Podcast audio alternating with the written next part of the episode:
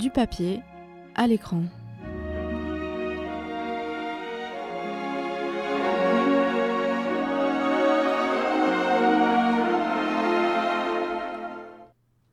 Salut à tous, c'est Justine. On se retrouve pour une nouvelle chronique de Du papier à l'écran. Il est 17h, l'heure du goûter. Alors, allez-vous vous laisser tenter par une crème glacée chaude pour les jours de grand froid? À moins que vous préfériez un caramel mou qui change de couleur toutes les 10 secondes quand on les suce. C'est ce qu'on vous aurait proposé si vous aviez visité la chocolaterie d'un certain Willy Wonka. Chocolaterie qui est le lieu principal de l'action du livre pour enfants Charlie et la chocolaterie du plus que célèbre Roald Dahl, considéré comme une légende de la littérature jeunesse. Beaucoup de ses œuvres ont déjà été adaptées et ont rythmé comme Charlie notre enfance. J'aime c'est la pêche géante, Mathilda, et récemment Le bon gros géant ou Sacrée sorcière. Un livre que je vous recommande, c'est son recueil Histoire à faire peur qui regroupe les nouvelles Lamb to the Slaughter et The Landlady, dont la première a attiré l'attention d'un certain Alfred Hitchcock pour un court métrage. C'est super bien écrit et c'est pourquoi je vous le recommande. Et aussi parce que je l'ai étudié en cours de littérature étrangère quand j'étais en première L, donc du coup j'ai adoré ce cours, donc voilà. Y a-t-il quelqu'un ici qui n'a jamais entendu parler de Charlie et la chocolaterie? Qui n'a jamais voulu prendre un ticket d'or et entrer à l'intérieur de l'usine de Willy Wonka? Et surtout, qui n'a jamais eu des envies incontrôlables de dévorer du chocolat devant le film? C'est vrai qu'il file la dalle. Ah non, mais c'est affreux. Quand je l'ai revu, euh, j'ai failli vider carrément les tablettes de chocolat. Voilà, je suis une petite gourmande. Il y eut tout d'abord un premier film de Mel Stuart datant de 1971 avec Gene Wilder, qui ressemble vachement à Pierre Richard dans le rôle de Wonka. Malheureusement, Roald a détesté cette adaptation et il faudra attendre 1998, année de ma naissance, pour que la famille Doll donne son accord à Tim Burton pour réaliser son film avec Johnny Depp et Freddie Hackmore en 2005. Wonka, sorti cette année au cinéma, est également une réussite en s'appropriant le personnage de Willy Wonka dans une comédie musicale à la sauce Broadway. Je vous le recommande je- franchement. Petite anecdote, c'est Johnny Depp qui a proposé à Tim Burton d'engager Freddie Hackmore dans le rôle de Charlie Bucket, qu'il, parce que Johnny Depp l'avait vu dans le film Neverland, qui retrace la jeunesse de l'auteur James Matthew Barrie, alias celui à qui on doit Peter Pan. La jeunesse de Wonka est une pure invention des films. On ne sait rien de Wonka dans le livre, ce qui fait tout son mystère. Mais il faut avouer que Christopher Lee, en père dentiste tyrannique, nous a bien marqué, et pas dans le sens positif. Contrairement à la mère présente dans le film Wonka, avec son message universel, le plus important, ce n'est pas le chocolat, c'est avec qui on le partage. Ce qui fait bien slogan publicitaire si vous voulez mon avis.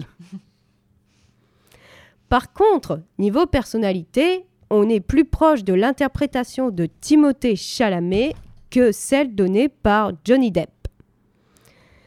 Monsieur Wonka se tenait tout seul à l'entrée de la chocolaterie.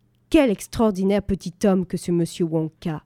Il était coiffé d'un chapeau haut de forme noire, il portait un habit à queue d'un beau velours couleur de prune, son pantalon était vert bouteille, ses gants étaient gris perle, et il tenait à la main une jolie canne à pommeau d'or. Une petite barbiche noire taillée en pointe, un bouc, ornait son menton. Et ses yeux, ses yeux étaient merveilleusement brillants. Il semblait vous lancer sans cesse des regards complices pleins d'étincelles. Tout son visage était, pour ainsi dire, illuminé de gaieté, de bonne humeur. Et plus tard, soyez les bienvenus, mes chers petits amis, soyez les bienvenus dans ma chocolaterie. Sa voix était claire et flûtée. Voulez-vous avancer un, un s'il vous plaît? Puis vous me présenterez vos tickets d'or en me disant votre nom. Au premier. Augustus, tu- comme tu as bonne mine, mon garçon, très heureux, charmé, enchanté de t'avoir ici. Bon, je passe les détails, mais en tout cas, vous voyez que bah, Johnny Depp, dans, le, dans le film, hein, il est un petit peu plus coincé que l'original. Bon, il faut pas lui en vouloir, le pauvre, parce qu'il est resté enfermé dans sa chocolaterie. Bah, après, il me semble qu'il est fait pour être glauque dans le film. Parce que euh, c'est du Tim Burton. Je suis sûr même qu'à la base, les enfants devaient crever. Ben, dans le livre, ben, ça se fait un petit peu sentir en effet que. oui, oui, c'est un petit peu macabre. Mais ne vous y trompe- Mais ne vous y trompez pas. Willy Wonka est un homme qui cache bien son jeu puisqu'il réduit littéralement un peuple à l'esclavage, alias les Loompa Loompa. Eh oui. Attendez, c'est flagrant. C'est pourquoi, mes chers enfants, ayant découvert que les Oompa Loompa étaient particulièrement friands de cette denrée, de cette denrée, alias le chocolat, je grimpais dans leur village arborescent, je passais la tête par la porte de la demeure du chef de la tribu. Le pauvre petit homme tout maigre et famélique était là, s'efforçant d'avaler tout un bol de chenilles vertes en purée sans se trouver mal. Écoute-moi, lui dis-je, écoute-moi. Si vous veniez tous avec moi, toi et ton petit peuple, dans mon pays, pour vous installer dans ma chocolaterie, vous auriez tous les jours du cacao à gogo. J'en ai des montagnes dans mes entrepôts. Vous pourriez en manger à tous les repas. Vous pourriez vous rouler dans du cacao. Je vous payerai en graines de cacao si vous le désirez. Tu parles sérieusement? Bien sûr que je parle sérieusement. Et vous pourriez aussi manger du chocolat. Le chocolat, c'est encore meilleur que le cacao pur, puisqu'il contient du lait et du sucre. Et plus loin, et je les ai tous emmenés en bateau, tous les hommes, toutes les femmes et tous les enfants de la tribu Oompa. C'était chose facile, je n'ai eu qu'à les cacher dans de grandes caisses pourvues de trous d'aération. Et il se permet de préciser, et tous sont arrivés sains et saufs. Ok, donc euh, Wonka, tu es en train de nous dire que tu as emmené euh, tout un peuple pour bosser dans ton usine, en fait. D'accord. C'est les grands PDG, ça. Oui. C'est coquette. Quand dans le film on a juste des journalistes qui arrivent, dans le livre c'est carrément l'occasion d'une cérémonie officielle quand il y a un des enfants qui trouve le ticket d'or. La ville où habitait Augustus Gloop, disait le journal, fêtait son héros, folle de joie et d'émotion. Des drapeaux flottaient à toutes les fenêtres, les enfants n'allaient pas en classe et une parade allait être organisée en l'honneur du glorieux jeune homme. Genre, ils ont pas trop l'occasion de s'amuser, en fait, on dirait, dans leur ville.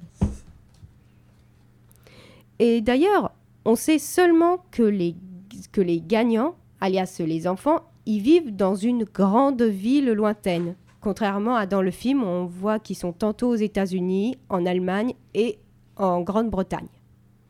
D'ailleurs, les fameux enfants, les quatre enfants qui accompagnent Charlie dans sa visite, ils représentent euh, un péché capital chacun. En prenant le recul, je me suis dit, hé, c'est bizarre, on dirait qu'ils représentent un péché capital chacun. Bon, déjà, Augustus Gloop, il arrête pas de bouffer tout le temps, donc la gourmandise. Veruca, la petite peste qui a toujours envie de tout, ben, elle en vit. Violette, euh, qui dit Je n'ai peur de rien, je suis la championne, je vais tous vous écraser, l'orgueil. Et enfin, Mike, pour passer euh, toutes ses journées devant les jeux vidéo, l'écran, tout ça, c'est soit la paresse, soit la colère. Il n'y a que Charlie qui s'en sort. Et Tim Burton explique ce choix de rendre ses enfants insupportables. Je n'aime pas ce que notre monde fait des enfants. Il y a trop d'informations, trop d'images, trop d'amour, trop de cadeaux, trop de bouffe, trop de performances, et nous ne savons plus les protéger. Au contraire, nous les, soumettons sans cesse à cette concurrence-là. Et c'est à la fois une démission et du cynisme, une manière de les gâter et d'avoir la paix. Roald Dahl rejoint cette idée au travers d'une chanson des Oompa Loompa parlant du temps où les écrans s'appelaient des livres. Et je ne pouvais pas parler de Charlie et la chocolaterie sans citer un des passages les plus cultes du film, à savoir le moment où notre chère Veruca fait sa petite crise d'envie en voyant un magnifique petit écureuil. Je n'ai à la maison que deux chiens, quatre chats, six petits lapins, deux perruches, trois canaris, un perroquet vert, une tortue, un bocal plein, plein de poissons rouges, une cage pleine de souris blanches et un vieil hamster complètement gâteux. Je veux un écureuil. Va te faire foutre, Véroca Ainsi s'achève cette chronique sur Charlie et la chocolaterie.